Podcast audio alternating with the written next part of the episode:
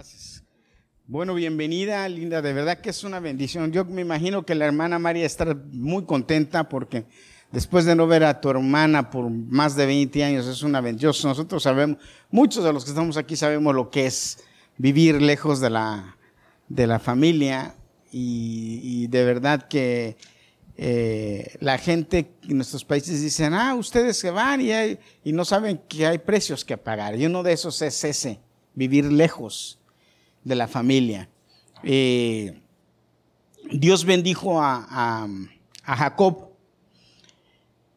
Dios le dio la bendición a Jacob, pero Jacob se tuvo que ir de la casa.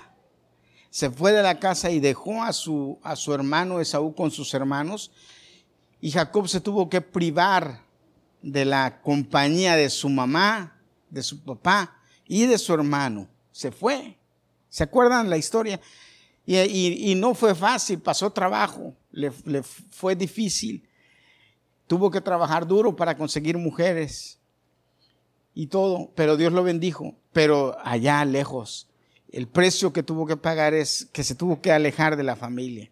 Y muchos de nosotros, eh, eh, ese es el precio que tenemos que pagar. Nos tenemos que alejar de la familia nos alejamos de nuestros hermanos que, tantos, que, tanto queremos, de nuestras hermanas, de, nuestra, de nuestros papás, muchos de nosotros, de nuestros papás ya, este, duramos muchos años sin verlos, mucho tiempo sin verlos, y a veces uno quisiera tener a sus papás cerca para siquiera apapacharlos o que siquiera hacer algo, pero es difícil.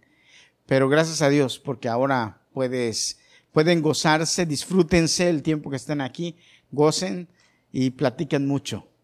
Y denle gracias a Dios.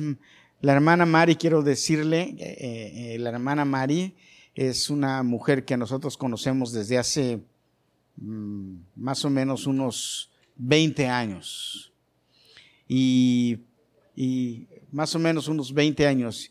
Y quiero decirle que una mujer trabajadora, una mujer fuerte, que Dios la ha bendecido mucho y que estamos muy contentos de conocer y, y podemos dar testimonio de que es una mujer buena y bien. Así es que muchas felicidades por tener una hermana así y qué bueno que están ahora juntas. Vamos a ir un poco de la palabra de Dios. ¿Qué les parece, hermanos? Me da mucho gusto verlos.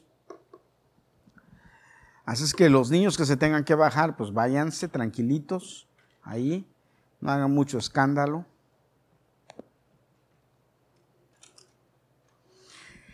Primera de Corintios, capítulo 10.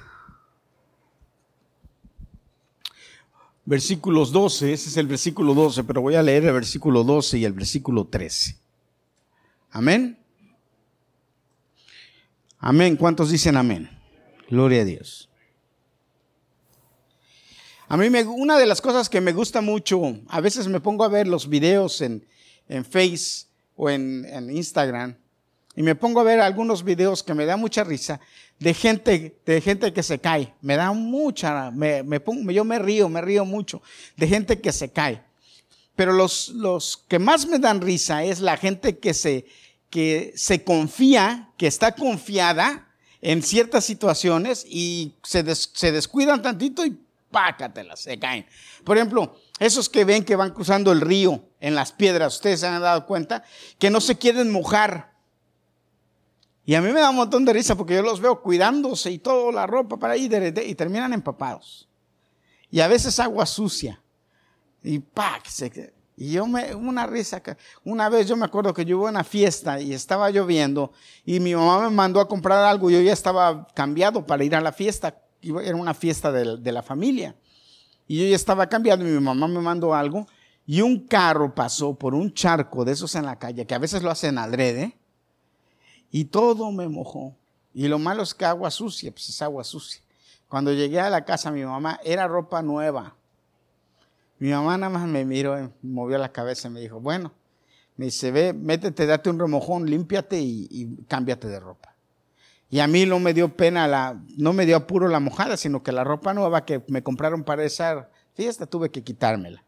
Pero ¿a cuántos les da risa ver esto? Bueno, pues hoy vamos a hablar un poquito de esto, porque no, la, clave aquí es no descuidarnos, no descuidarnos. Romanos, eh, Corintios, perdón, Corintios 10, 12 dice así pues, el que cree estar firme, tenga cuidado de no caer.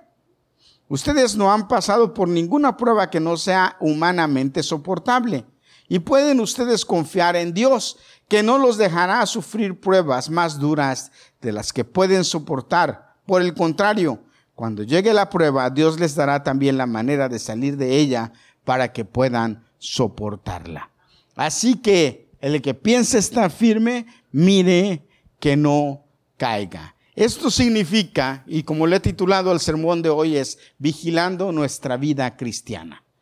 Esto significa que debemos vigilar nuestra vida cristiana. Padre, te adoramos y te bendecimos en esta noche porque nos permites estar aquí reunidos. Y hoy que vamos a escuchar tu palabra, hoy que vamos a meditar en tu palabra, permite que esta palabra sea una palabra que entre en nuestra vida y dé fruto.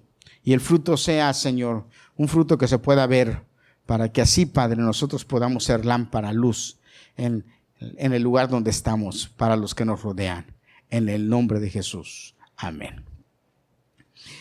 Es verdad que lo que Jesús ha hecho con nosotros es perfecto. Es verdad que Jesús nos ha salvado y tenemos en nosotros la seguridad de que somos salvos. Este es un hecho irrefutable en nuestra vida, ¿verdad, hermanos? La palabra de Dios dice, de cierto, de cierto les digo, el que oye mi palabra y que y cree al que me envió, tiene vida eterna y no vendrá condenación, mas ha pasado de muerte a vida. Eso lo dice Juan 5:24. Todo el que oye la palabra y la cree ha sido salvo.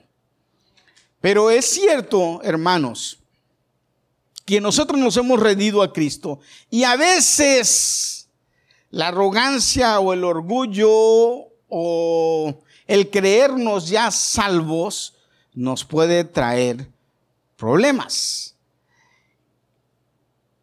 Por ahí hay una línea de gente que cree que una vez salvo, siempre salvo. Y esa forma de pensar, esa idea de pensar a veces puede traernos problemas. Yo creo que nosotros somos salvos y que Dios nos ha dado la salvación y que somos salvos y que Cristo siempre nos ha redimido y somos sus hijos y nunca vamos a dejar de ser sus hijos. Pero entonces, ¿cuál es el problema? Debemos entonces, por eso, como Pablo dice en, la carta a los romanos, vivir como sea, de cualquier manera y ya. No, porque la Biblia nos enseña que debemos cuidar nuestra salvación, como algo muy preciado. Y si la Biblia nos enseña que debemos cuidar nuestra salvación como algo muy preciado, entonces nosotros debemos entender que podemos tener problemas. Y si podemos tener problemas, lo mejor es evitarlos, evitar los problemas, ¿sí? El problema de esto, hermanos, o la situación aquí con esto es que cuando nos creemos salvos o cuando nos creemos que conocemos mucho de la palabra de Dios, entonces creemos que podemos manejar ciertas cosas sin problema o que podemos hacer ciertas cosas sin problema. Y ese puede ser un problema. Al contrario, se puede voltear en contra de nosotros. Porque eso nos puede llevar de una manera muy sutil al pecado y a la maldad y a caer. Miren, cuando los barcos van a, cuando los barcos van acercándose a la costa, ¿sí? Hay lugares en donde los capitanes tienen que ser muy conocedores del lugar para no encallar en alguna roca. Porque ¿cuál es el problema? Que las rocas no se ven porque el mar no, los, no las deja ver. Entonces los, los los capitanes o los marineros conocen el lugar y saben por dónde meterse, por dónde ir para no encallar, porque si encallan o chocan con una roca, el barco se puede hundir, ¿verdad hermanos? Ese es el gran problema. Ahora, cuando la marea está baja, no hay problema porque ellos ven las rocas. Si la marea está baja, Tú puedes ver las rocas, si vas manejando, aunque no seas experto, entonces puedes ver y sabes por dónde no te puedes meter. Pero ¿qué tal cuando la marea sube? Cuando la marea sube, entonces ya no ves y entonces tienes que saber o tener cuidado o de plano mejor, si no conoces, no te metas. Eso mismo pasa cuando nosotros estamos en, en ciertas situaciones o en ciertas circunstancias. El diablo es experto en hacer que nuestra vida constantemente suba la marea Hay muchas formas de que el diablo pueda hacer que la marea suba en nuestra vida, descuidándonos, con problemas, con el quehacer diario, con cuestiones que creemos que dominamos o que ya no tenemos problemas. Sin embargo, no nos damos cuenta que la marea está alta y que podemos resbalar o podemos chocar o podemos encallar y podemos tener muchos problemas. El exceso de confianza y el mal uso de la libertad cristiana nos puede meter o nos puede exponer demasiado a las tentaciones y a los problemas. Por eso nosotros debemos estar siempre velando como la Biblia dice y no caer en el problema que cayó el pueblo de Israel. Siempre el pueblo de Israel caía en problemas cuando estaba más campechano, cuando estaba más suave, cuando la situación estaba más tranquila, cuando se confiaban. Ellos caían y entraban en problemas. Dios le prometió al pueblo de Israel, dice, voy a establecer mi pacto contigo y tu descendencia y a tus generaciones les daré este pacto perpetuo, dice, por siempre y les prometió eso. Y los, entonces el pueblo de Israel dijeron, ah, ya no tenemos problema, tenemos Dios para la eternidad. ¿Y qué pasó? Se confiaron. Se confiaron y empezaron a cometer errores. Y cuando cometieron errores y cuando empezaron a cometer pecado y cuando empezaron a irse detrás de otros ídolos, entonces Dios no pasó por alto eso y entonces los empezó a castigar. Ellos creyeron, que no tenían problemas, que ya Dios, su Dios, iba a estar bien con ellos. Pero Dios no pasó por alto. Dice la palabra de Dios, fíjate, por su incredulidad fueron desgajados, pero tú por la fe estás en pie. No te creas mucho, sino ten temor de Dios. No te creas que ya le hiciste, al contrario, ten temor de Dios. Hermanos, el que está firme, asegúrese de no caer. Hay dos cosas que suceden en nuestra vida constantemente. Y una es, una es la prueba y otra es la tentación. Ahora, la prueba y la tentación son dos cosas diferentes. La prueba, cuando tú estás en una prueba, es una prueba, usualmente las pruebas vienen porque Dios permite que entren en tu vida. Y las pruebas son principalmente para edificar tu vida, para enseñarte y para hacerte crecer. ¿Cuántos dicen amén? ¿Cuántos han entrado en pruebas? Yo, todos hemos tenido pruebas. Ahora, la Biblia te promete, Dios te promete, que nunca va a dejar que entres en una prueba que tú no vayas a poder soportar. O sea, que no hay problema. Debes estar seguro de que si estás en una prueba es porque Dios sabe que puedes con ella. Dios no te va a mandar una prueba que no puedas con ella. Una, un ejemplo de esto es que por eso es que Dios no permitió que los hombres dieran a luz, porque sabía que no íbamos a poder con eso. ¿Eh? Por eso mandó a las mujeres, porque ellas sí pueden con eso. ¿Cuántas dicen amén? ¿Eh? Porque ustedes mismas mujeres lo dicen, ah, si tú parieras, te murieras, es verdad. Es verdad. No fuimos hechos para esto, ni para aguantar ese dolor. ¿Eh?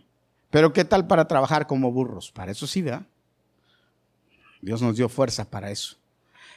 Fuimos hechos para diferentes cosas. Así como fuimos hechos para diferentes cosas, también Dios sabe que estamos hechos en diferentes niveles para aguantar diferentes cosas. Por eso es que las pruebas son personales.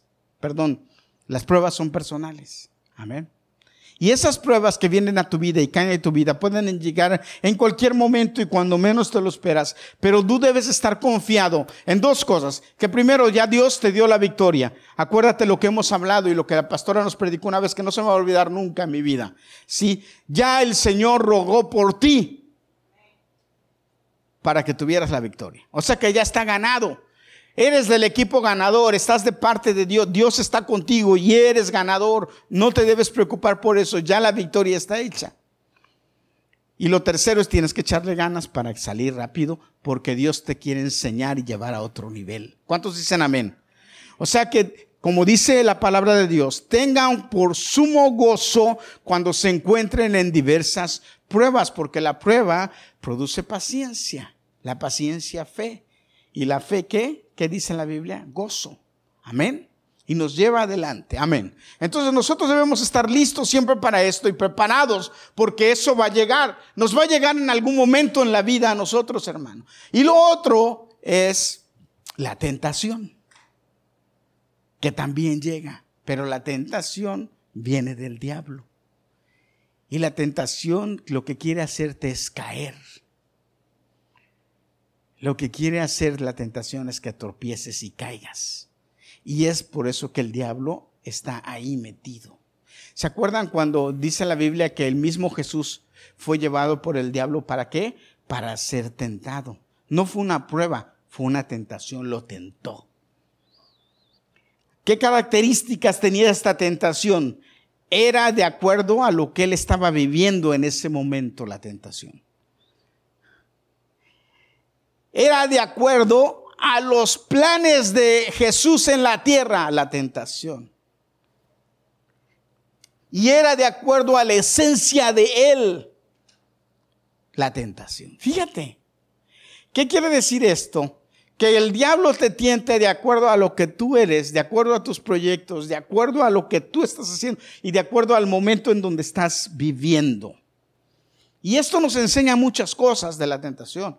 Y lo que nos enseña y lo que debe quedar en tu mente toda esta noche y ya de aquí para adelante es entonces que debes estar alerta porque la tentación va a llegar. La prueba llega para edificarte, pero la tentación llega para tumbarte. Entonces tú debes estar alerta siempre. ¿Cuántos dicen amén? Amén. Debes saber. En, en la Biblia hay muchos ejemplos de lo que ha pasado con estas cosas. Hay hombres de Dios que están ahí en la palabra de Dios, que nos enseñan que han sido probados y que, han sido tentados. Ya mencioné a Jesús en la tentación. Pero hombres de Dios que han sido probados y que su prueba ha sido dura, pero que han salido adelante, ¿verdad? El ejemplo más claro que tenemos es el de Job. ¿Qué forma? ¿Qué forma de entrar en una prueba? ¿Qué forma de entrar en una prueba? La de Job tan dura, ¿verdad? Sin embargo, ¿qué hizo? Salió victorioso. Él venció. Gloria a Dios por esto. Y así, hermanos, en nuestra vida van a pasar cosas que nos van a tener siempre en, en, en, en, diferentes circunstancias y nosotros debemos estar alertas. Hoy yo quiero manejar seis ideas nada más rapidito. Seis ideas que yo creo que nos van a ayudar para estar pendientes Dice la Biblia, velad y orad para no caer en tentación. ¿Qué dice? Velad y orar para no caer en tentación. Hermanos, una de las cosas que nos llevan, bueno, no me voy a adelantar porque si no, entonces voy a adelantarme con un punto. Vamos a ver seis cosas que nos enseña la palabra de Dios para nosotros estar alertas y, vencer. Primero, número uno, debemos evitar la tentación en cuanto sea posible de nosotros. Fíjate lo que dice la palabra de Dios. No entréis por la vereda de los impíos, ni vayáis por el camino de los malos. Déjala, no pases por ella, apártate de ella, pasa de largo. Proverbios 4, 14 y 15. Pablo les habla a los corintios y les enseña y les dice, miren, ¿sí? el diablo está listo para tentarnos. ¿Sí? Y a veces pasamos por pruebas, pero que no sea por gusto. Que no sea por gusto. Evita, en cuanto esté de ti, caer en una tentación. ¿Y cómo se evita en cuanto sea de mí caer en la tentación, hermanos, nadie te conoce mejor que tú mismo. ¿Cuántos dicen amén? Otra vez voy a decirlo. Nadie te conoce mejor que tú mismo. Ese chisme y, filosofía inventada de que conócete a ti mismo y de que tú, tú sabes quién eres, no te hagas. ¿Sí o no? ¿Sabes cuáles son tus debilidades? ¿Sí o no? ¿a poco no te gusta el dulce? ¿Mm? Yo dije, no, el otro día dije, cuando hace como tres semanas. Yo no voy a comer más dulce. Ya estoy muy gordo, no voy a comer más dulce. Ay, ay, ay. Creo que fue cuando más dulce comí. Y hablo del dulce. No me quiero meter con el pan ni con los taquitos, no. Ya déjele ahí, que ya me está dando hambre. Pero mire, hablando en cuestión honesta, hermano, usted sabe cuáles son sus debilidades. Y la Biblia te dice, sí, debes evitar, no entres por la vereda del impío, ni vayas al camino de los malos. Hermano, evítalo. Hermano, tenemos el Espíritu de Dios que nos enseña a ser disciplinados. Si el Netflix te está dando problemas, cancélalo o ponle restricciones. Tú mismo póntelas. Hermano, si hay algunas cosas que te están causando problemas, no vayas por ahí. Joven, señorita, fulano, sutano, si hay alguna muchachita que te está causando problemas o un muchachito que te está causando problemas, evítalo. No te metas en problemas, no lo hagas. En cuanto esté de ti, usa la autoridad que Dios te dio y la eh, eh, dominio propio que Dios te dio y di no. Hay una canción que canta Zona 7, si no me, me equivoco, y dice, dile no a las drogas, dile no al pecado, porque Cristo te ama y está a tu lado. Dile no a la guerra, dile, dile no a las cosas. Tú, Dios te ha dado autoridad sobre ti mismo. No vayas, no lo hagas, no te metas. Sé un vigilante de tu cuerpo. La Biblia dice que somos templo del Espíritu de Dios y que el que destruye el Espíritu de Dios va a ser, va a pagar por eso. Tú ya, tu cuerpo ya no es tuyo. Dice que somos esclavos por amor de Cristo. Tu cuerpo ya no te pertenece, le pertenece a Dios. Cuídalo. No entres por la vereda de los impíos. Hermano, ¿verdad que muchas de las ocasiones, muchas de las veces caemos en tentación porque queremos? Pero ya Dios nos está llevando a otro nivel de vida, con, de relación con Dios. Y ese otro nivel de vida con, de relación con Dios nos, nos debe llevar a tener una disciplina en nuestra forma de vivir, ojo, en nuestra forma de pensar. Porque a veces los pecados empiezan en el pensamiento, aquí en la cabeza. Y tú y yo debemos aprender a detenerlos en la cabeza antes de que se materialicen y se lleven a cabo. Aquí en la cabeza, ¡pac! Ya los corté, ya los eché. Dice, ah, yo tenía una, una amiga pastora que decía, y cada rato decía esa frase, y un día yo llegué a pensar, dije, ¿quién sabe qué luchas tendrá en la... Pero yo dije, es que todos tenemos luchas iguales. Debo todo, llevo este pensamiento a los pies de Cristo, en el nombre de Jesucristo. Así dice la palabra, llevando todo mal pensamiento a los pies de Cristo. Y nosotros debemos vivir así. Ella lo decía, llevo este pensamiento a los pies de Cristo. Y yo, yo volteaba y la veía y decía, quién sabe qué estarás pensando, pero bueno. no necesita usted decirlo, pero sí, hermano, más bien no necesita usted que los oigan, lo oigan, lo oigan, pero sí llévelo a los pies de Cristo el pensamiento, porque el pecado empieza aquí. El diablo te bombardea la cabeza con ideas malas de pecado. ¿Se acuerdan? Yo les he predicado y les he enseñado, hombres, mujeres, Tú no eres responsable del primer pensamiento que llega a tu mente. Pero después de cinco segundos, sí eres responsable de lo que estás pensando. O sea, algo te llegó a la mente, tú no eres responsable. El diablo te puede inyectar pensamientos, ¡pac! Pero después de cinco segundos, uno, dos, tres, cuatro, cinco. Después de cinco segundos, tú eres responsable de lo que estás pensando. Y cinco segundos es demasiado para ya hacer tú una historia y hasta le pusiste el, el, este, el epílogo y todo. ¿Sí o no? En tu mente. Debemos evitar la tentación en cuanto sea posible. Segundo, si la tentación se presenta de improviso, huye de ella. Lo repito, si la tentación se presenta de improviso, huye de ella. Pablo le dice a los corintios, huid de la fornicación, huid de la idolatría, huid de todo eso. Porque los que quieren enriquecerse caen en tentación y, lazo, y en muchas codicias necias y dañosas que hunden a los hombres en destrucción y perdición. Porque la raíz de todos los males es el amor al dinero, el cual codician algunos y se extravían de la fe y son traspasados a muchos dolores. A los jóvenes le dice Pablo, huyan de las pasiones juveniles. ¿Cuáles son las pasiones juveniles? ¿Por qué le dicen pasiones juveniles? Porque a esa edad empiezan y son pasiones y son duras, déjeme decirle. Pero Pablo dice, huye de las pasiones juveniles. ¿Por qué será que se usa esta palabra? ¿Sabes qué es huir, verdad? Huir, ¿sabes qué es huir? ¿Sabes qué significa? Tu vida está en riesgo. Tu vida está en riesgo. Por eso Pablo le dice, huye.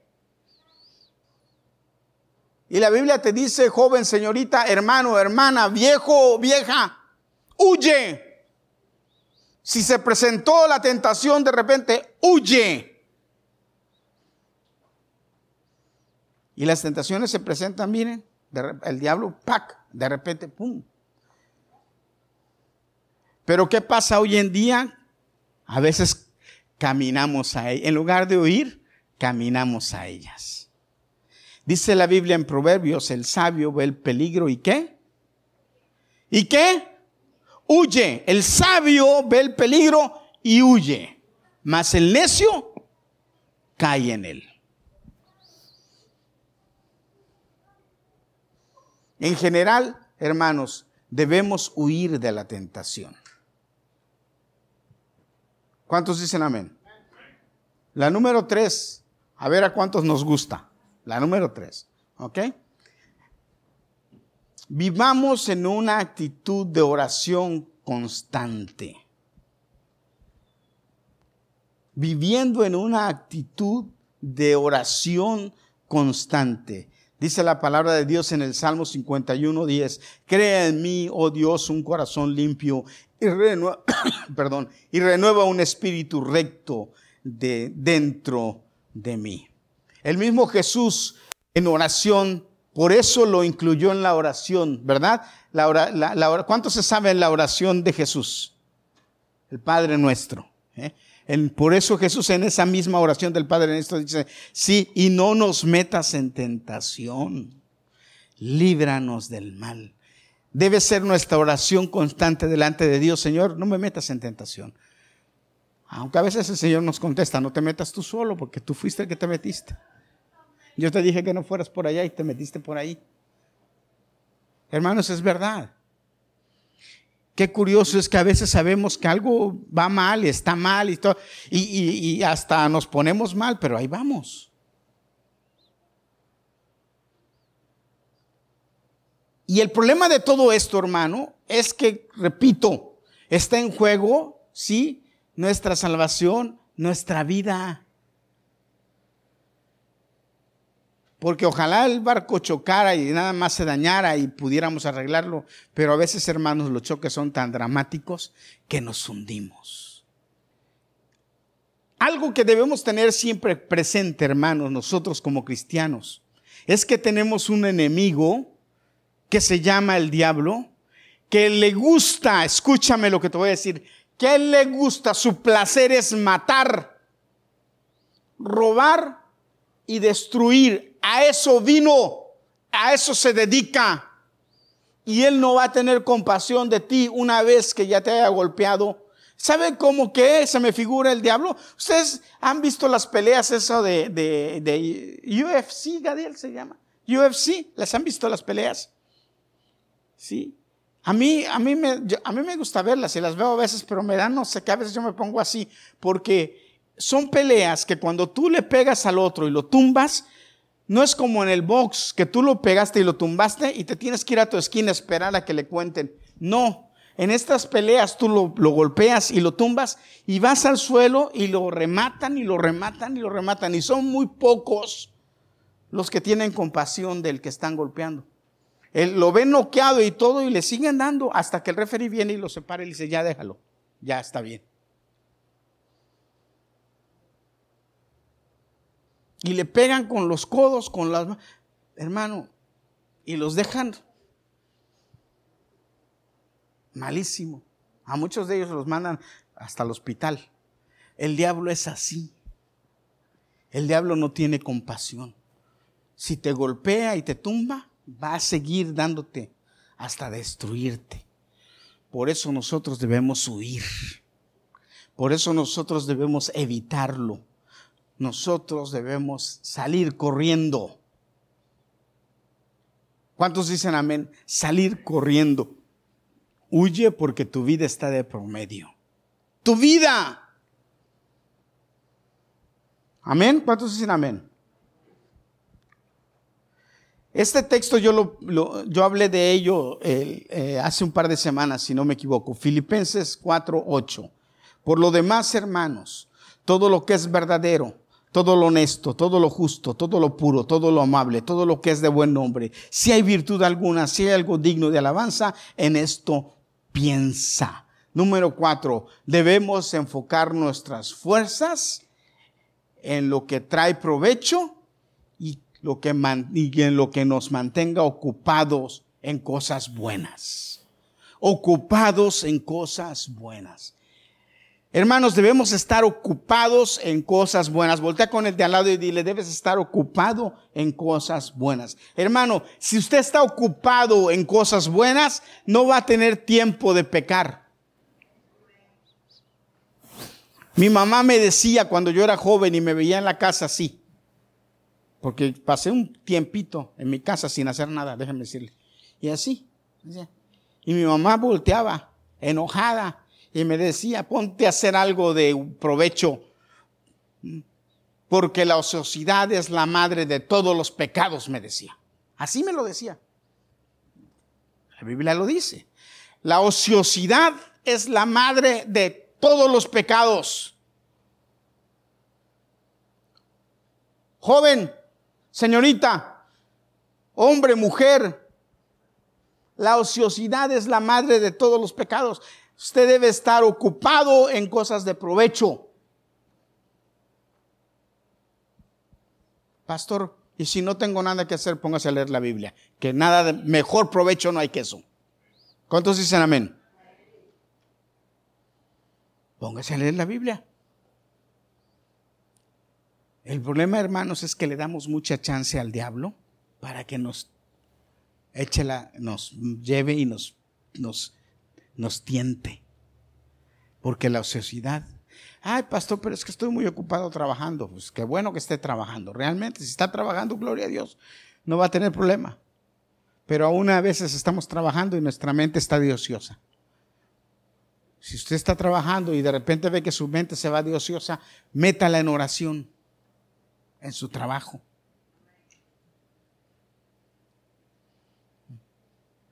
Si usted ve que está en la casa y que sí, que está ocupado, pero su mente está como ociosa, pues sí, tiene muchas cosas que hacer, pero su mente está como ociosa, métala en oración, en alabanza a Dios.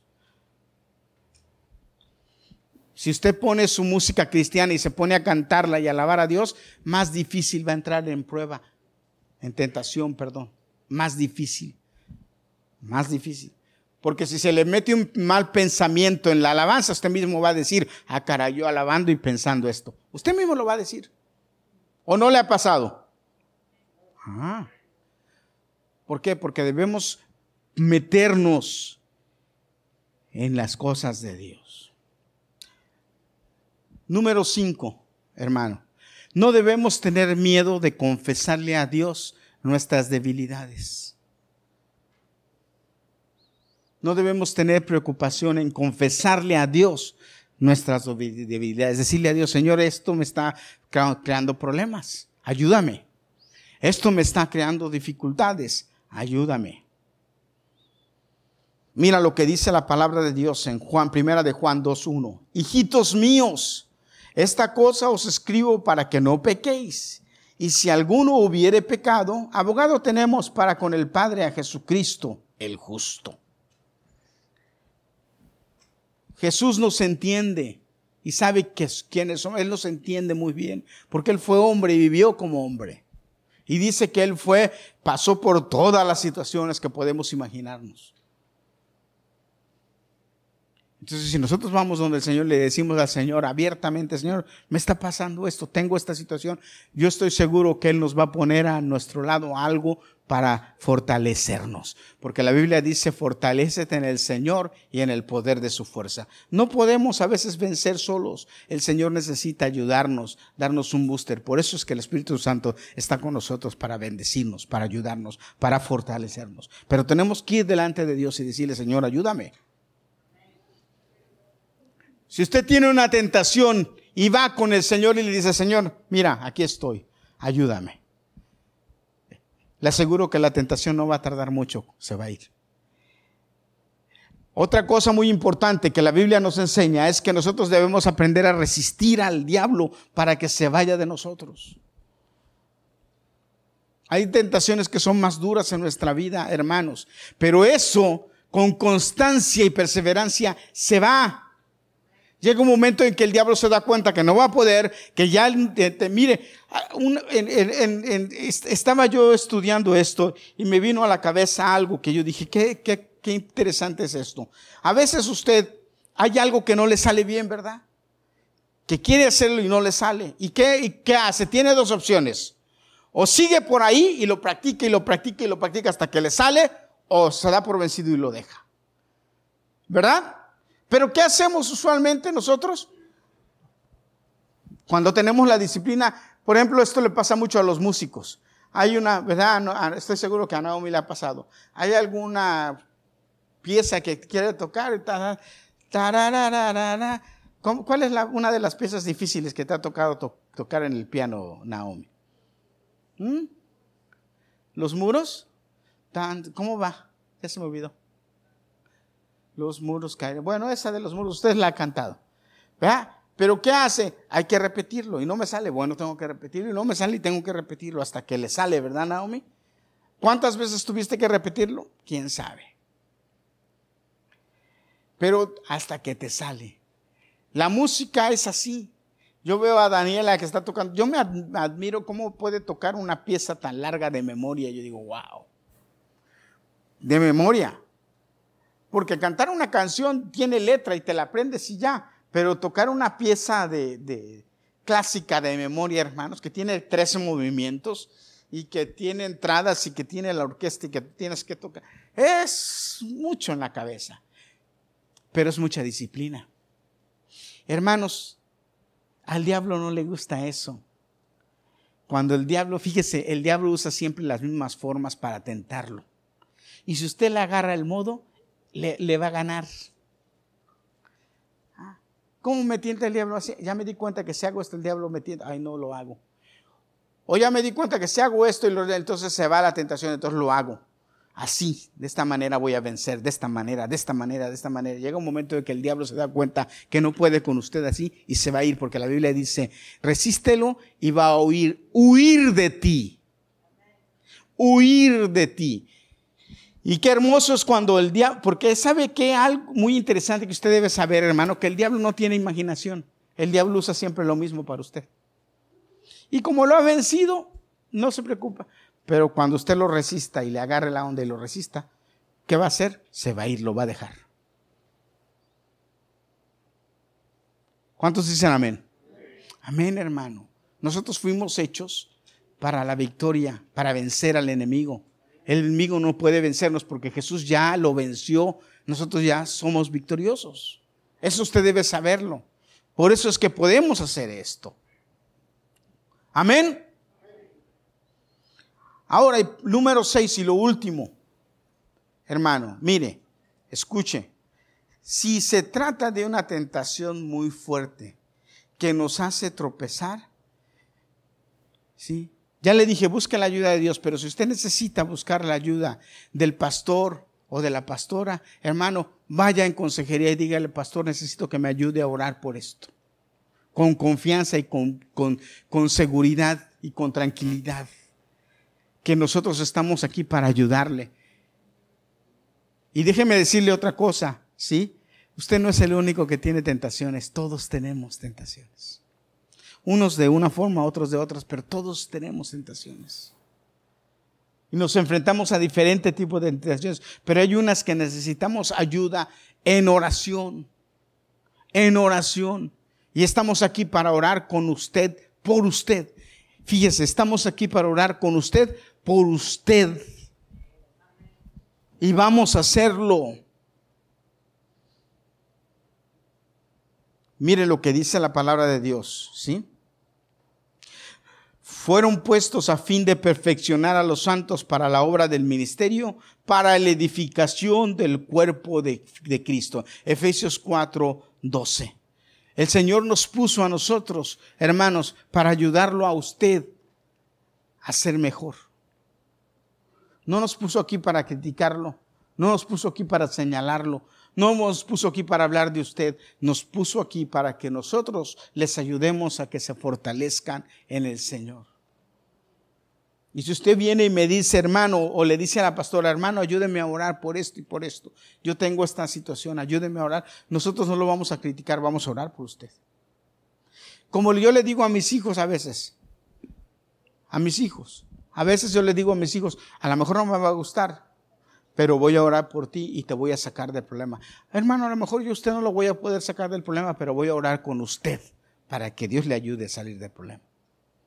¿Cuántos dicen amén? Usted debe entender que como hijos de Dios debemos cuidar nuestra vida cristiana. Y debemos entender que vivimos en un mundo de maldad en donde el diablo quiere destruirnos. El trabajo del diablo es acabar con nosotros. El, trabajo del, del diablo es derrotarnos, pero nosotros somos victoriosos porque Cristo nos ha dado la victoria. Pero nosotros debemos estar velando cuidando, sí, cuidando de no caer en la tentación por gusto y que si llega la tentación podamos librarla con la bendición de Dios y salir adelante. Porque Dios nos ha dado la victoria. Y dice la Biblia que si nosotros vencemos la tentación, entonces Dios nos va a recompensar. Dice la Biblia así, que si nosotros vencemos la tentación, Dios nos va a recompensar.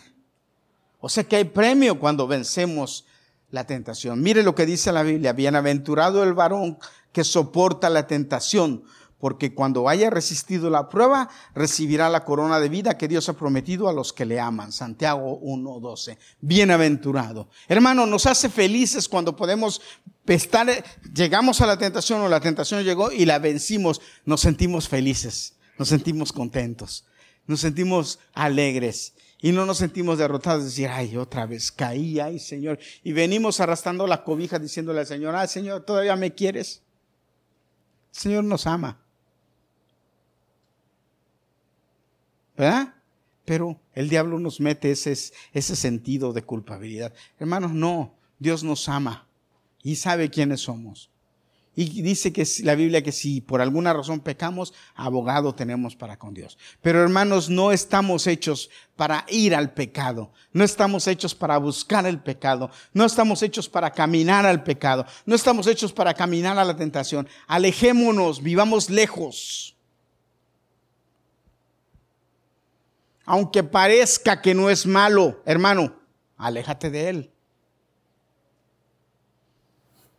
Aunque parezca que no, aléjate. Ya no me venga y me pregunte, oiga, pastor, ¿me puedo disfrazar en Halloween? ¿Qué cree que le voy a contestar? Ah, hermano, ya demasiado sabe usted para venir a preguntarme esto. Y así se disfraza porque usted quiere, pero eso se está metiendo en problemas. Ya no me venga y me pregunta, pastor, ¿me puedo tomar mis copitas ya no me preguntes, usted sabe. Oiga, pastor, ¿y qué tal si me puedo ver esto en el Netflix o en el cine? Ya no me pregunte, usted sabe. Sea guardián de su propia vida. Pídale a Dios que le dé discernimiento y entienda que si algo le está haciendo mal, debe alejarse de eso, debe huir de las pasiones. Como decía un pastor amigo mío que a veces le preguntamos a Dios, los jóvenes le preguntamos a Dios, pastor, Dios, ¿me, hago novio de esta muchacha? Y Dios le contesta, no sé, yo no me meto en chismes. No, ¿verdad? Sí, pregúntele a Dios, pero véala. Abra los ojos y véala. Obsérvela. Vea si le conviene o no le conviene. No necesita preguntarle a Dios, véala. Pregúntele a su mamá o a su papá, a ver qué le dicen. Así lo mete en problemas, ¿verdad? Pregúntele a sus papás, papá, ¿tú qué crees? ¿Eh? Piden señales. Pregúntele a su papá, joven, señorita, levante la mano todos los que, que, están en, levante la mano, a ver. Pregúntele, cuando se vaya a ser novio de una muchacha, pregúntele a su papá o a su mamá, mamá, ¿qué te parece? Me gusta. Es pues, buena candidata. A ver qué le dice su mamá. Y hágale caso. Porque entonces no le va a preguntar, ay, a ti nunca te gusta ninguna. Porque luego así somos. A ti no te gusta ninguno. No, si me preguntan a mí, ninguno. Por eso digo, pregúntenle a la mamá. Al final de cuentas, el que va a vivir con ella o con él es usted. Pero, huya. Huya. ¿De qué cosas tiene que huir? Hermano, hermana, joven, señorita. Ya mientras prediqué, yo estoy seguro que usted se le metió a la cabeza alguna u otra cosa que dice, yo tengo que huir de esto.